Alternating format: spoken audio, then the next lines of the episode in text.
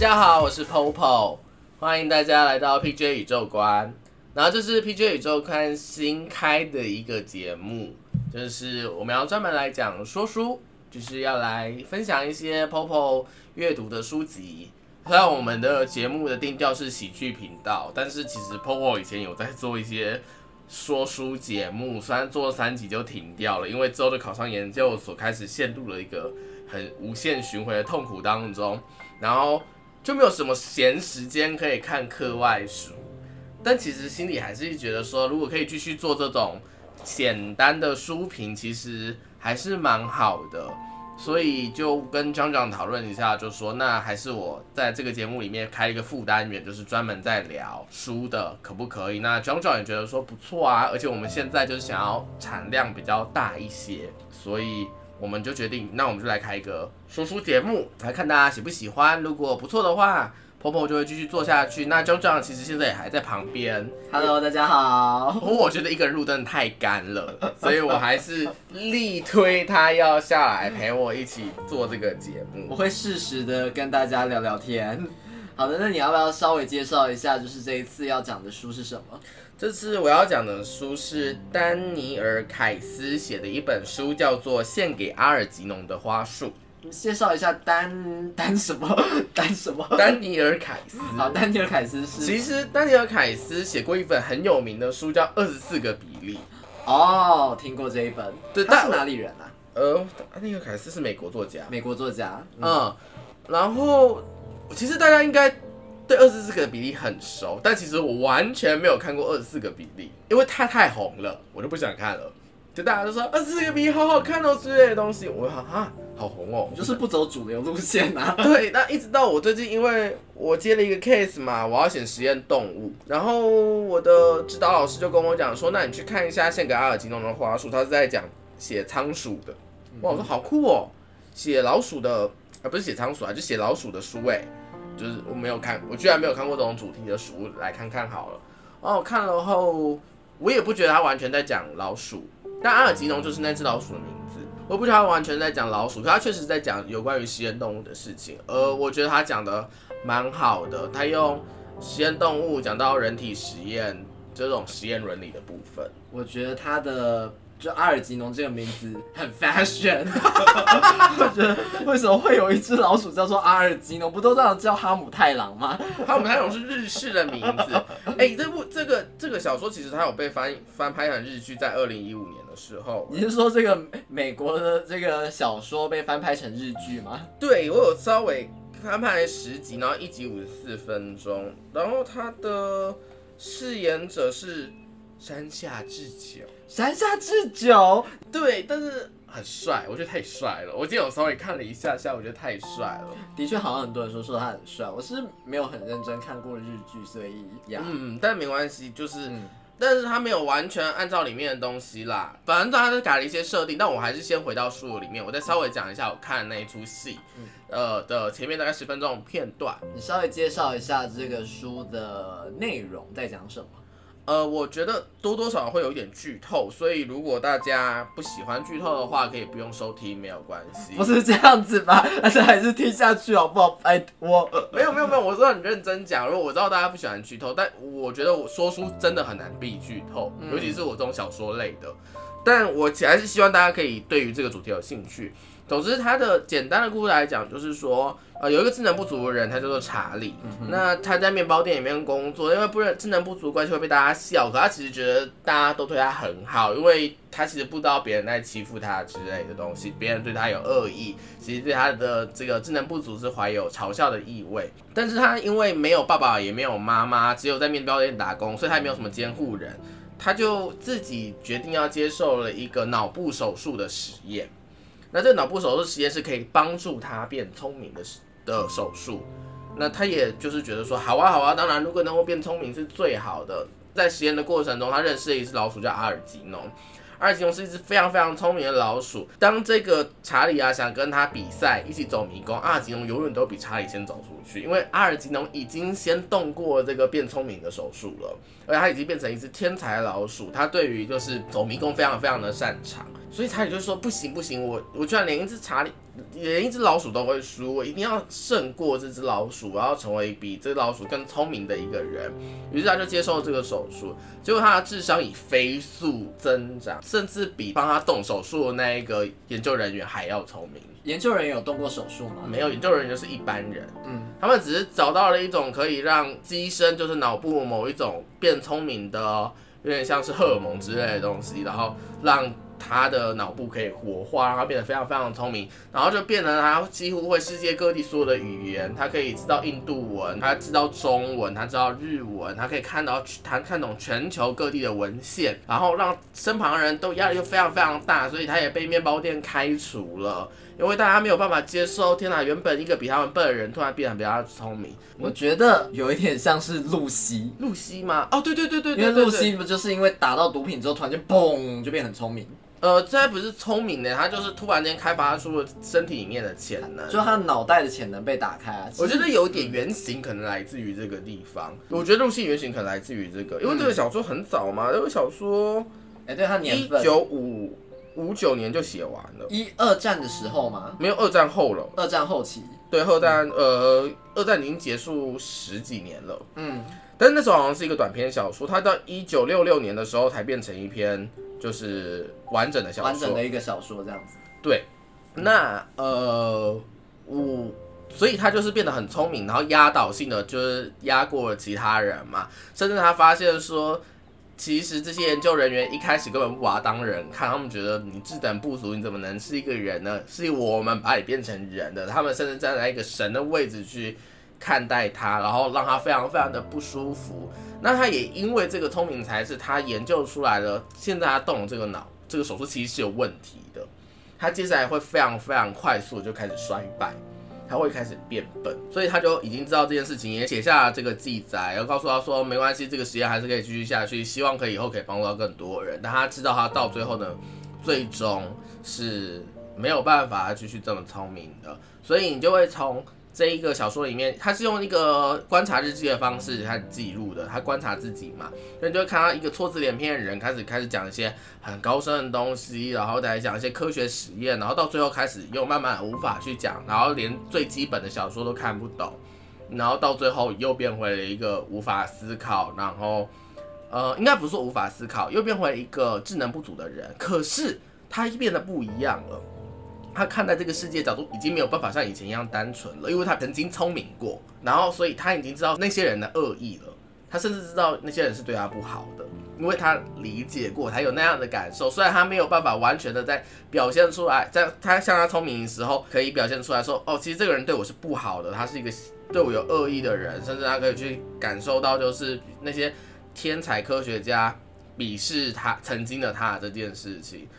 呃，他没有办法完全理解这件事情，可是他可以感受到恶意，所以他是用第一人称的视角写嘛？对，都是第一人称的视角。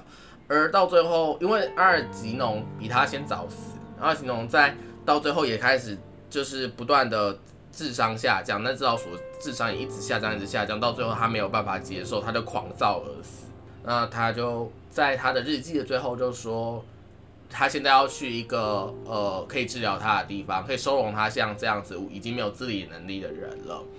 那他希望这些留下来的人如果有空的话，再去帮那只老鼠放一些花，因为那只老鼠跟他是一样的。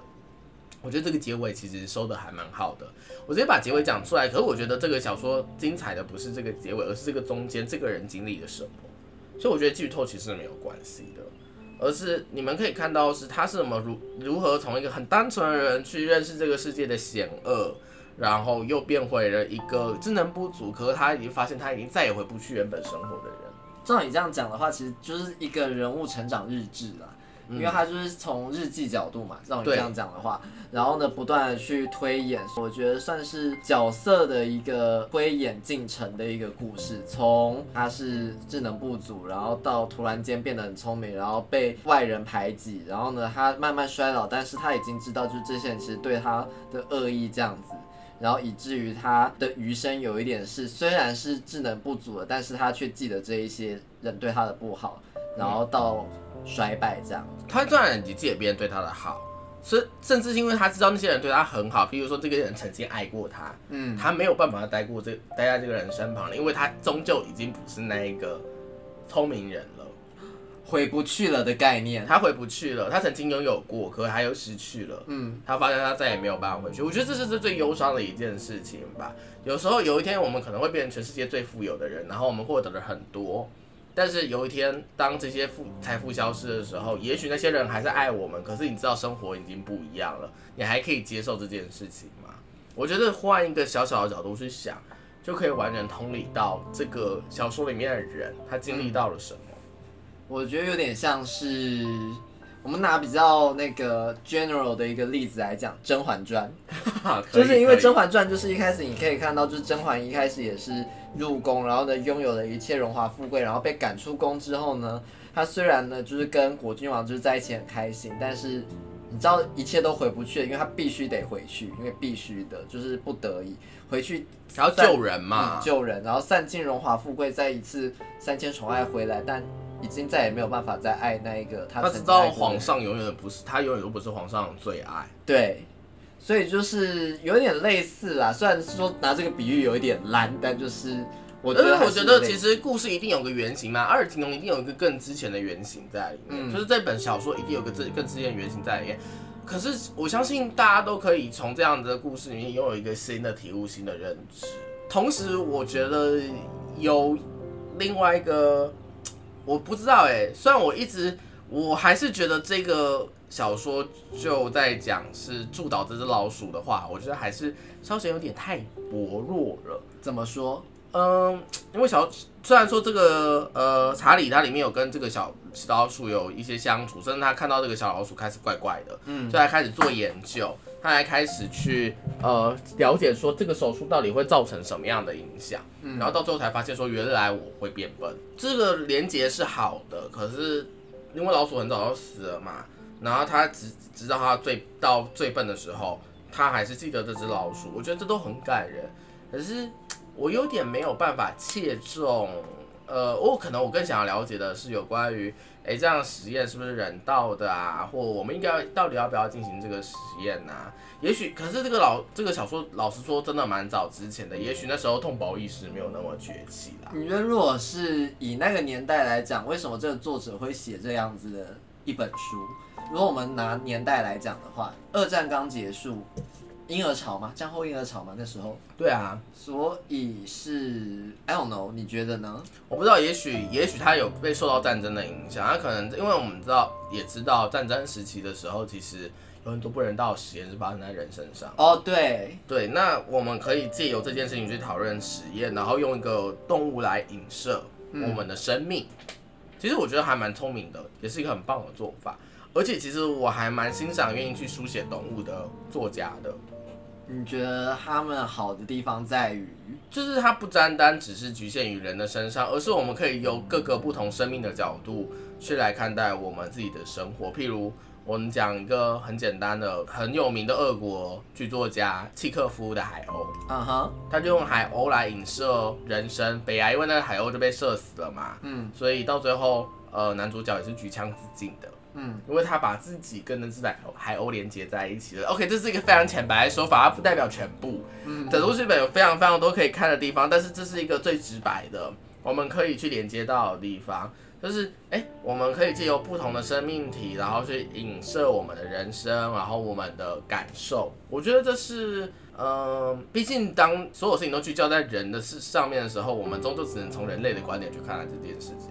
可当我们可以从生物的观点去看的话，也许会很不一样啊。嗯，所以这就也许啦，也许这就是为什么有一些呃，反而以动物，比如说近几年的《动物方程式》迪士尼的动画嘛，或者是我们早讲早一年早一点的百老汇的音乐剧《Cat》猫，就是大家也很爱呀。就是我们可以从不同的生物的角度回推到自己的身上，嗯，然后借由去这样的方式去看待自己的人生。那这个作品，我觉得这一方面的铺陈比较少，但老鼠真的是一个比较不讨喜的例子，他让他做的很好。我们不要讲近几年什么料理鼠王之类的东西，那个都被可爱化了，而是真的他是在讲一只实验老鼠这件事情。嗯，我觉得是还蛮值得嘉许的。你觉得文笔上呢？文笔上很棒啊。嗯。就是很可爱。你会跟着看到一个人是如何从很笨，然后变成很聪明，然后从很聪明之中开始慢慢慢慢寻找到接受自己会衰败，然后慢慢慢慢变回又很笨，又变成一开始的文笔那种感觉。所以他的铺陈上来讲，就是完全贴在角色上面，他并没有就是因为有一些我觉得写第一人称最大的一个，也不是说问题啊，应该就是说最怕的就是有的时候会不小心跳回第三人称的概念。完全不会，他完全贴着角色去写。对，而且这个这个小说是有被改编成舞台剧过的，因为它其实很像是一篇一篇一篇的大独白，但是好像只这是是书写的方式啦，所以它当然会有一些比较文学的部分，嗯，它没有办法那么完全的口语化。可是当它有办法被舞台剧化的时候，其实我觉得是原本这个结构它就是叙事的，它就是一个人的叙事，一直走，一直走，一直走，一直走，一直走，一直走。所以他是有有办，我相信他可以被改成舞台剧，或者是他反而被改成电视剧比较难。我觉得你照你讲的话，他其实比较少的对话吧？对，他没有对话。对，等于说他就是一个自己的日记。如果要把它变成电视剧，的确比较难，因为舞台剧上的话，我们还可以用独白对啊去做这样 solo 的方式。那去电视的话，反而就是变成，就是你要把每个角色都从那个日记里面拆开来，然后再形塑一个立体的角色，然后再重新写下他的那个剧本，这样。嗯，然后我今天就稍微看了一下二零一五年的。阿尔吉农献给阿尔吉农花束的日剧的版本，那神下智久真的有点太帅了，这是重点吗？不是啦，我觉得这样，我觉得可能要再稍微找一个比较不帅、比较再 normal 一点的人在主在做这演这个角色，因为他连在就是智能不足的时候看起来都好帅。嗯，我不知道。然后他当然做了一些情节上的安排，比如说他变成一个。有点像是送货小弟的感觉，嗯，然后送货，所以就不在面包店。对，然后送货小弟的时候就遇到了一个实验室里面的女研究人员，我不知道那个女研究人员是不是就是，呃，这个里面帮他动手术的人，也许不是，但是总之他就是让人物的情节再更错综复杂一些，对。那在故事中，查理是跟他的老师相爱了。那个当初教他，如果就是当他技能不足的时候，教他那个老师，然后陪他一起动手术，甚至之后陪他聊天，然后发看到他成长，那个老师相爱了。那到最后，他也不忍心看到老师痛苦，所以离开他。这就是这个故事的悲剧，真的好《甄嬛传》哦。有某方面来讲，我比较肤浅一点。我可以理解这个讲法，也许我觉得这也可以帮助观众去稍稍了解这个。嗯，其实是很好阅读的一本小说。那呃，我阅读时间不长，我大概一天花两个小时，两到三个小时，然后三四天就可以念完了。那算短了，算短。对，不长啦，这是很顺的，不会像有一些纯文学一样很难阅读。有些纯文学用字真的太难了，我懂。然后阅读起来会很慢，它不会，其实顺顺的。我相信这也是为什么二十四个笔音的时候会那么红，就是因为它就是顺顺的，大家都看得懂的文文学作品。那就在这边推荐给大家。那推荐指数的话，用十颗星的话，我用七点五颗星推荐。那欢迎大家也可以找这本书来阅读，现在都有电子书又可以贩卖。然后大家买起来比较方便。